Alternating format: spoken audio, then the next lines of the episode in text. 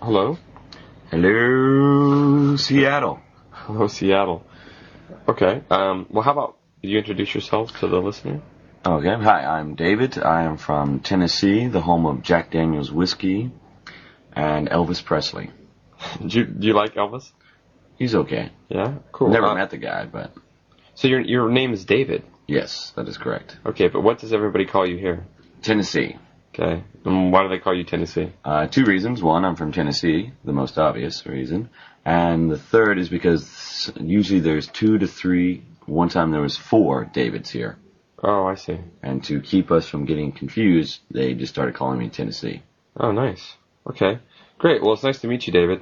Nice to meet you too, Todd.